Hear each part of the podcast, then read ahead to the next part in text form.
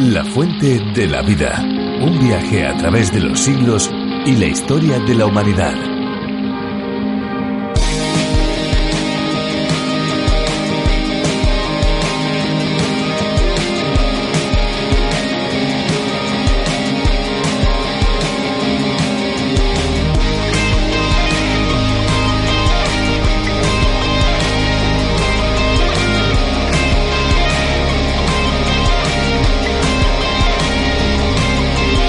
En la mayoría de lagos, ríos y corrientes de agua, la producción de plantas está principalmente regulada por la disponibilidad de fósforo. Se ha constatado que los lagos que presentan un contenido de fósforo elevado sufren un gran crecimiento de algas, generando que el agua esté turbia y produciendo acumulaciones de algas sobre sus costas. De igual forma, a largo plazo también se favorece el crecimiento de vegetación con raíces. Por estos motivos, el estado nutritivo de los lagos y cursos de agua generalmente se expresa en función de su concentración de fósforo. Hola amigos, ¿qué tal? Compañeros de viaje, sí, porque esto es un viaje radiofónico por el libro de los libros, la Biblia. Esto es La Fuente de la Vida. Esperanza Suárez es quien les habla y junto con Fernando Díaz Sarmiento y todo el equipo que hace posible este espacio, les damos una cordialísima bienvenida. La Fuente de la Vida pretende ser un espacio cercano, tan cercano que les sentimos aquí, al lado nuestro. Tenemos unos teléfonos habilitados que les daremos al finalizar el espacio para que se puedan poner en contacto con nosotros. Estamos atentos a los comentarios y a las sugerencias que ustedes nos puedan hacer desde todos los países donde nos escuchan. Y es que La Fuente de la Vida es un programa que se puede oír en decenas y decenas de países por todo el mundo, desde América del Sur, América Central, América del Norte, desde el Caribe, pasando por Europa, incluso nos escuchan desde también el norte de África. Gracias a todos los que hacen posible este tiempo de radio. Es maravilloso poder escuchar la palabra de Dios en nuestro propio idioma y también es fantástico escuchar música. Pues sí, eso es lo que ahora mismo vamos a hacer, escuchar la canción que tenemos ya preparada para hoy. Exaltado seas tú en mi corazón exaltado seas tú en mi corazón. Cada día cantaré para que en mi corazón exaltado seas tú, Señor. Siempre te adoraré para que en mi corazón exaltado seas tú, Señor, exaltado seas tú, Señor, exaltado seas tú en mi corazón, exaltado seas tú en mi corazón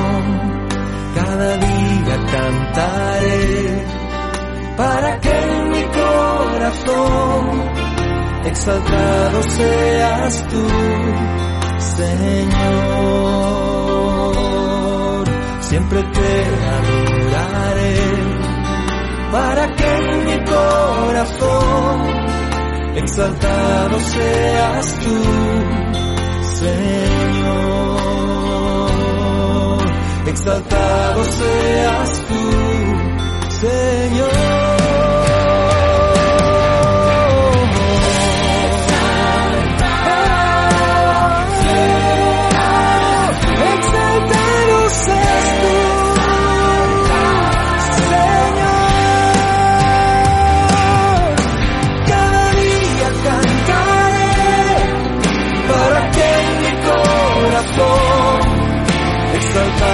Seas tú, Señor.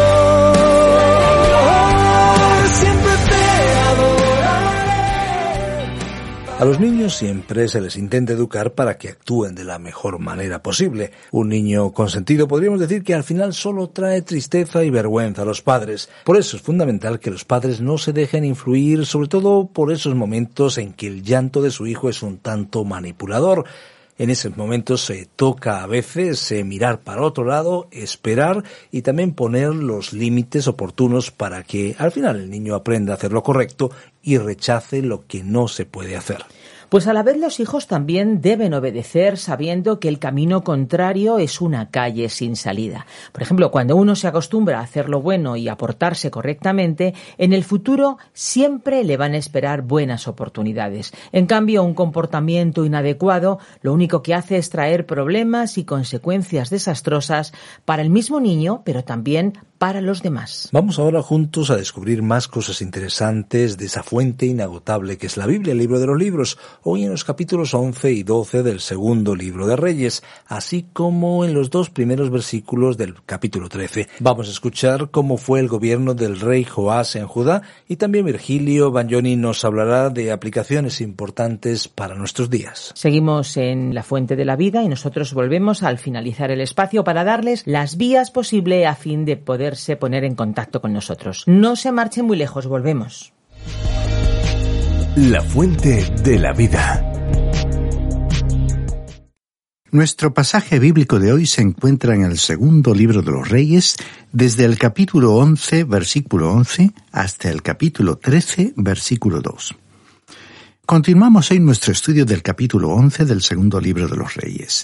Y en nuestro programa anterior estuvimos hablando de cómo Joás había llegado al trono de Judá. Cuando Joás tenía como seis años, Joiada el sacerdote mandó a buscar a los jefes, a los capitanes y gente de la Guardia de Israel, y les reveló que el rey había tenido un hijo que aún vivía. Ahora, cuando ellos se dieron cuenta de que había un hijo del linaje de David, se alegraron y se sintieron esperanzados.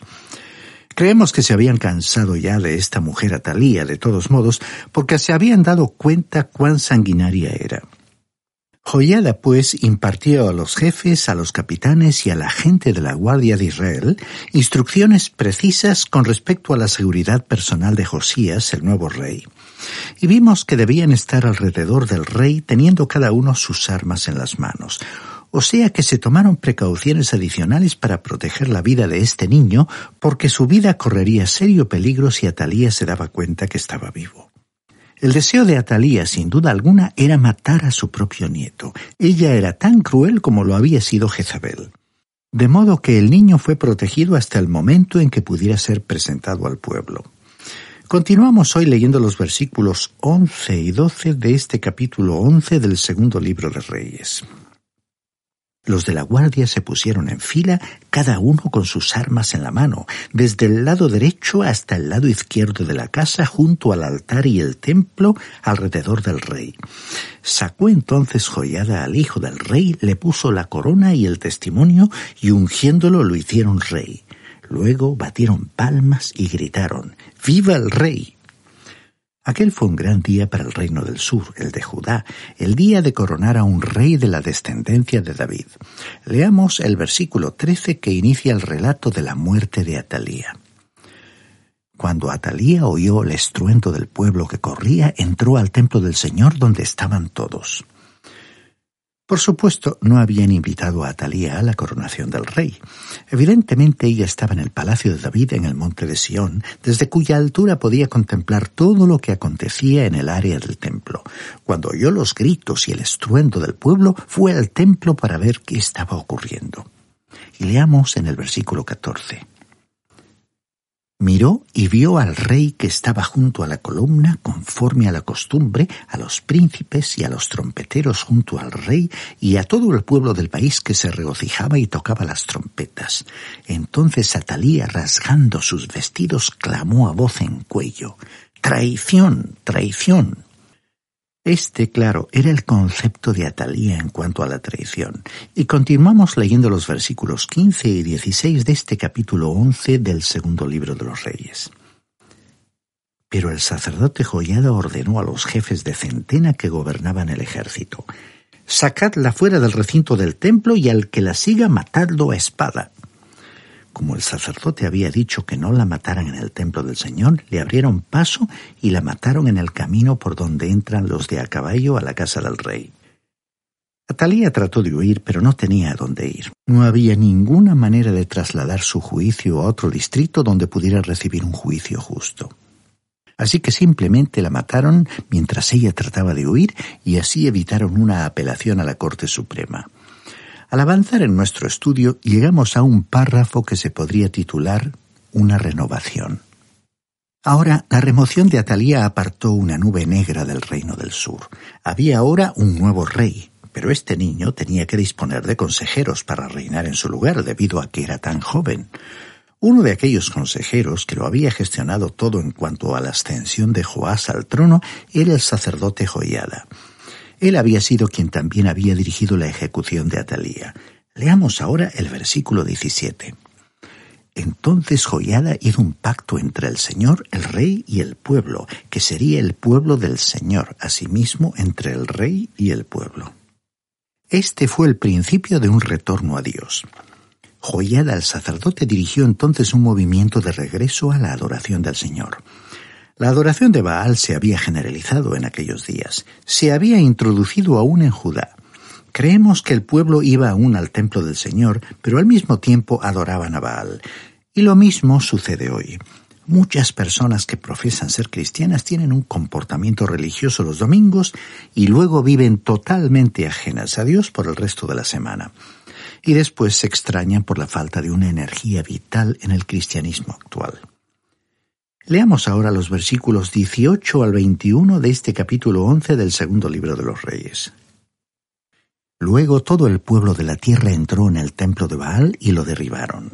También despedazaron completamente sus altares y sus imágenes, y mataron a Matán, sacerdote Baal, delante de los altares. Después el sacerdote puso una guardia en la casa del Señor, tomó a los jefes de centenas, los capitanes, la guardia y todo el pueblo del país, y llevaron al rey por el camino de la puerta de la guardia desde la casa del Señor hasta la casa del rey. Y se sentó Joás en el trono de los reyes. Todo el pueblo de la tierra se regocijó. Y como Atalía había muerto a espada junto a la casa del rey, la ciudad permaneció tranquila. Siete años tenía Joás cuando comenzó a reinar. Este fue el principio de un gran movimiento espiritual que resultó en una gran renovación en el reino de Judá. Había una alegría general por tener a un descendiente de David en el trono y por haber apartado de la nación a la malvada usurpadora extranjera y a su templo de Baal. Y así concluimos el capítulo 11 de este segundo libro de los Reyes y pasamos al capítulo 12. Y para el próximo párrafo tenemos el título El reino de Joás de Judá. Así que en este capítulo tenemos al reino de Joás, que reinó por cuarenta años e hizo lo recto ante los ojos del Señor. Restableció el culto divino y reparó el templo. Vemos también en este capítulo que los sirios tomaron a Gat y Joás tuvo que pagar a Azael, rey de Siria, para que se alejara de Jerusalén. Y finalmente Joás fue muerto por una conspiración de sus siervos, y le sucedió en el trono a Masías, su hijo. Veremos que fue Joiada quien llevó los asuntos de su reino. En esta coyuntura quisiéramos hacer una evaluación de los reyes. Hubo un total de 19 reyes que reinaron sobre el reino del norte o de Israel. Hubo un total de 20 reyes que reinaron sobre el reino de Judá en el sur. Entre los 19 reyes que reinaron sobre Israel, ninguno pudo ser considerado un rey justo.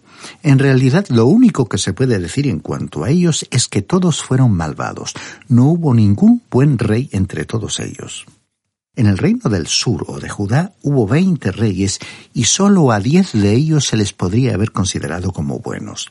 Cinco de estos reyes fueron excepcionales y durante sus reinados tuvieron lugar cinco períodos de reforma y renovación.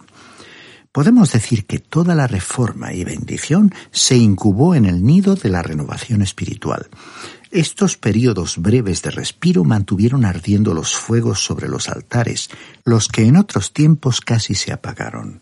Cinco veces el fuego purificador de un movimiento de renovación se encendió tal como lo hace el fuego en un bosque y se extendió por toda la nación. Por supuesto, no se trataba de un fuego destructivo, sino de construcción espiritual e instrucción. Dios visitó a su pueblo con tiempos reconfortantes enviados desde el cielo. Hubo un retorno a la palabra de Dios y a la adoración de Dios. Hubo poder y prosperidad. Estimado oyente, cuando tiene lugar una renovación espiritual, surge una nueva alegría en la Iglesia, así como un poder renovado. Habrá un nuevo amor. Sin embargo, en primer lugar tiene que haber un retorno a la Biblia. Un regreso a la palabra de Dios ha producido todos los grandes movimientos de renovación espiritual. Personalmente creemos que nosotros podemos experimentar un gran movimiento de renovación en el día de hoy. Hace algunos años el doctor Griffith Thomas dijo, no veo en ninguna parte de las escrituras que una renovación de la verdadera Iglesia sea contraria a la voluntad de Dios. Y el doctor James Gray dijo, no recordamos nada en las cartas apostólicas que justifique la conclusión de que las experiencias de la Iglesia primitiva no pueden ser repetidas en el día de hoy. Estimado oyente, hagamos nuestra parte para divulgar la palabra de Dios, para que Dios pueda llevar a cabo una obra real de gracia en nuestro tiempo. En este capítulo 12 vemos a Joás comportándose como un adulto. Leamos pues el primer versículo de este capítulo 12 del segundo libro de los Reyes. En el séptimo año de Judá comenzó a reinar Joás y reinó cuarenta años en Jerusalén. El nombre de su madre era Sibia de Beerseba. Joás comenzó a reinar siendo un niño de siete años y continuó hasta que tenía cuarenta y siete años. Su madre era Sibia de Beerseba. Recordemos la frecuencia con que los nombres de las madres se mencionan, porque ellas influyeron mucho en sus hijos. Dice el versículo 2. Joás hizo lo recto ante los ojos del Señor todo el tiempo que lo dirigió el sacerdote Joiada. Joás, sin duda, fue instruido en la palabra de Dios y estimado oyente, lo que necesitamos hoy son personas instruidas en la palabra de Dios y que conozcan a Dios. Necesitamos una renovación que solo nos puede venir mediante la palabra de Dios. Leamos ahora el versículo 3 de este capítulo 12 del segundo libro de los Reyes. Con todo, los lugares altos no se quitaron, porque el pueblo aún sacrificaba y quemaba incienso en los lugares altos. La renovación no significó que todos se hubieran vuelto a Dios. Muchos todavía sacrificaban y quemaban incienso en los lugares altos. Incluso entre los sacerdotes había quienes no habían experimentado realmente una renovación. Continuamos ahora con los versículos 4 y 5. Joás dijo a los sacerdotes, todo el dinero consagrado que se acostumbra a traer a la casa del Señor, el dinero del rescate de cada persona, según está estipulado, y todo el dinero que cada uno de su propia voluntad trae a la casa del Señor, que lo reciban los sacerdotes cada uno de manos de sus familiares, y con él reparen los portillos del templo donde quiera que se hallen grietas. El templo necesitaba algunas reparaciones. Los sacerdotes habían estado tomando el dinero destinado para reparar las grietas del templo y lo habían utilizado para otras cosas. Avancemos ahora con los versículos 6 al 8. Pero en el año 23 del rey Joás aún no habían reparado los sacerdotes las grietas del templo. Llamó entonces el rey Joás al sumo sacerdote Joiada y a los demás sacerdotes y les dijo, ¿Por qué no reparáis las grietas del templo? De ahora en adelante, pues, no toméis más el dinero de vuestros familiares, sino dadlo para reparar las grietas del templo. Los sacerdotes consintieron en no tomar más dinero del pueblo ni tener a su cargo reparar las grietas del templo. Es lo mismo que sucede en la actualidad. Francamente creemos que se puede comprobar la fidelidad de los cristianos por el uso o el abuso del dinero. ¿Qué hicieron, pues, para remediar esta situación? Pues prepararon un arca para que el dinero estuviera guardado con seguridad a fin de que los sacerdotes no lo tocaran. Leamos el versículo 9. Pero el sumo sacerdote Joyada tomó un cofre e hizo en la tapa un agujero, lo puso junto al altar, a la mano derecha conforme se entra en el templo del Señor, y los sacerdotes que guardaban la puerta ponían allí todo el dinero que se traía a la casa del Señor. Creemos que el empleo de esta arca fue una buena idea. La llamaron el arca de Joás. El dinero era contado ante testigos quienes también tomaban parte en el control de su manejo. Ahora, Aunque había tenido lugar un gran movimiento de renovación, la nación estaba comenzando un período de decadencia. Leamos los versículos 17 y 18 de este capítulo 12 del segundo libro de los Reyes, que nos relatan cómo los tesoros del templo fueron utilizados para sobornar a Azael. Por ese entonces subió Azael, rey de Siria, peleó contra Gat y la tomó.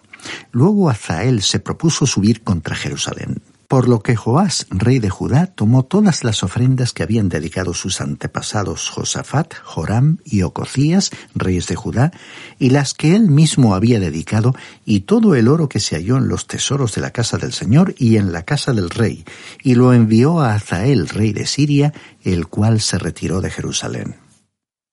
En otras palabras, el rey Joás estaba tratando de ganar tiempo, sobornando a Azael, rey de Siria.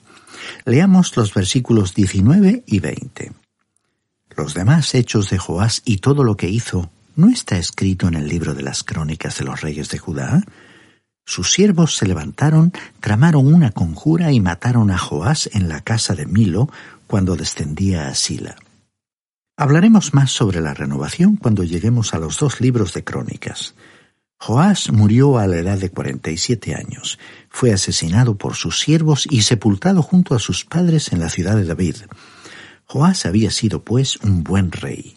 Encontraremos que su hijo Amasías sería también un buen rey. Amasías fue el noveno rey de Judá. Luego Azarías seguiría a Amasías en el trono. Lo conoceremos a él también como Ucías, quien reinó durante el ministerio profético de Isaías. Fue un gran período del reino del sur o de Judá, pero durante este tiempo veremos que el reino del norte fue llevado a Babilonia para un largo período de cautiverio. Y así concluye nuestro estudio del capítulo 12 del segundo libro de los Reyes. Pasemos ahora al capítulo 13, versículos 1 y 2. El tema general se refiere a los actos finales del profeta Eliseo. En este capítulo, Joacaz, hijo de Jehú, reinó sobre Israel por diecisiete años y siguió el mal ejemplo de Jeroboam. En desesperación se volvió al Señor cuando el rey de Siria lo oprimió. El Señor los libertó, pero ellos volvieron a practicar los pecados de Jeroboam. Tenemos luego la muerte de Joacaz, y Joás, hijo de Joacaz, sucedió a su padre en el trono de Israel o reino del norte. Nada de importancia se logró durante su reinado, excepto el hecho de que renovó la guerra contra Judá, donde reinaba Amasías. También en este capítulo Eliseo enfermó de una enfermedad fatal. Lo visitó Joás, rey de Israel, y el profeta le prometió la victoria sobre los sirios. Luego murió Eliseo. Los sirios oprimieron a Israel, pero Dios fue bondadoso y misericordioso con los israelitas. Estimado oyente, esta es una porción penosa de las Escrituras y sin embargo puede ser muy útil para nuestro corazón. Esta es una sección muy apropiada para los soberanos de las naciones. Estamos siguiendo ambos reinos, Israel y Judá. En el norte, o Israel, las diez tribus constituían el reino del norte y en el sur las tribus de Judá y Benjamín constituían el reino del sur. El linaje de David reinaba en el sur esta era la línea que seguiría directamente hasta el Nuevo Testamento y conduciría al nacimiento del Señor Jesucristo. Ahora, el linaje de David fue casi eliminado por Atalía, hija de Acab y Jezabel, quien se había casado con descendientes de David, como vimos en el capítulo 11 de este segundo libro de los Reyes. Aquí, en el capítulo 13, veremos que Joacaz reinó sobre Israel. Joacaz, hijo de Jehú, reinó sobre Israel por diecisiete años y siguió el ejemplo de Jeroboam su padre. En realidad, no hubo nada de sensacional ni de interesante en cuanto a su reinado. Muchos creen que el pecado trae emoción a la vida. No hay nada que sea tan aburrido como el pecado después de un tiempo. En cambio, estimado oyente, hay una verdadera emoción cuando Dios está actuando. ¿Cuánto necesitamos que Dios obre en el día de hoy? Leamos pues los primeros dos versículos de este capítulo 13 del segundo libro de los Reyes. En el año 23 de Joás, hijo de Ococías, rey de Judá, comenzó a reinar sobre Israel en Samaria Joacaz, hijo de Jehú. Reinó diecisiete años, pero hizo lo malo ante los ojos del Señor, pues siguió en los pecados de Jeroboam, hijo de Nabat, el que hizo pecar a Israel. y no se apartó de ellos. Ya hemos dicho que Jeroboam fue la norma de maldad para el reino de Israel o del norte. Instituyó la adoración del becerro en Israel, es decir, apartó a Israel de la adoración del verdadero Dios y los guió al pecado, a la idolatría. Cuando Acab y Jezabel llegaron al trono, llegaron mucho más lejos en su maldad. Implantaron la adoración activa de Baal, la cual en realidad fue una demonolatría o adoración de los demonios. Y ahora Joacaz, como su padre Jehú, no adoró a Baal ni se sumergió en las profundidades del pecado como Acab y Jezabel hicieron. Llegó, sin embargo, hasta donde llegó su antepasado Jeroboam, lo cual ya fue bastante trágico. En este programa hemos hablado de la decadencia del reino del norte, el de Israel. Hemos visto cómo el pecado y la maldad estaban minando rápidamente a un pueblo y a sus instituciones, comenzando por las más altas instancias del poder. Como muchos otros reinos de la historia comprobaron, llega un momento en el que resulta imposible apuntalar lo que se está cayendo, especialmente si lo que se derrumba está siendo destruido por la naturaleza humana de sus gobernantes y su pueblo. Y esta destrucción tiene lugar primero en el interior de las personas, de manera que toda empresa que ellas acometan lleva en sí misma el sello de su deterioro irreversible. Nuestro programa de hoy comenzó describiendo cómo una mujer malvada e influyente fue destronada y perdió el poder a pesar de haber recurrido a los medios más sanguinarios para conservarlo. El profeta Amos profetizó en una ocasión al reino de Israel y dijo, en su capítulo 9, versículo 10, que el juicio de Dios alcanzaría a aquellos que, pensando librarse del merecido castigo de Dios, decían, no se acercará ni nos alcanzará el mal. Pero antes del castigo, tanto en el pasado, a través de los siglos y en el presente, Dios ofrece una oportunidad a los seres humanos. Dijo San Pablo escribiendo su primera carta a su discípulo Timoteo en su capítulo 2 versículo 4 que Dios quiere que todos los hombres sean salvos y vengan al conocimiento de la verdad, pues hay un solo Dios y un solo mediador entre Dios y los hombres, el cual se dio a sí mismo en rescate por todos. Estimado oyente, esta es la puerta abierta para iniciar una relación con Dios. Este es el camino, esta es la salvación y la vida eterna, y esta es su gran oportunidad.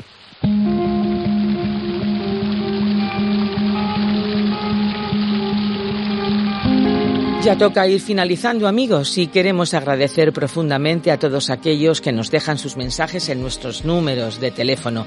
Nuestro número de WhatsApp es la vía más inmediata. Los mensajes que ustedes nos dejan ahí son de mucho ánimo y estímulo para nosotros. Tomen nota de nuestro número 601 20 32 65. Recuerden que si llaman desde fuera de España deben pulsar el prefijo más 34. Si lo que prefieren ustedes es enviarnos un correo electrónico, pues lo pueden hacer, claro que sí. Tenemos una dirección habilitada para que la usen. info arroba radioencuentro.net info arroba Si desean volver a escuchar este espacio o tal vez alguno de los programas anteriores, lo pueden hacer en nuestra web lafuentedelavida.com o bien en la aplicación La Fuente de la Vida, que también se puede encontrar con el nombre a través de la Biblia. Y no se olviden que si desean obtener el USB con todos los programas de la Fuente de la Vida, lo pueden solicitar no solamente por email, no solamente a nuestro número de WhatsApp, sino también a nuestro número fijo 91 422-0524. Allí encontrarán a alguien que les atenderá y en el caso de que llamen a una hora que no haya nadie, nuestro contestador automático recogerá sus mensajes. Y ahora sí, ahora ya amigos, es el momento de decirles adiós. Y lo hacemos, como es habitual, con esa frase, lema que caracteriza nuestro espacio. Este espacio que llega a tantos lugares. No se olviden amigos, recuerden, hay una fuente de agua viva que nunca se agota. Beba de ella.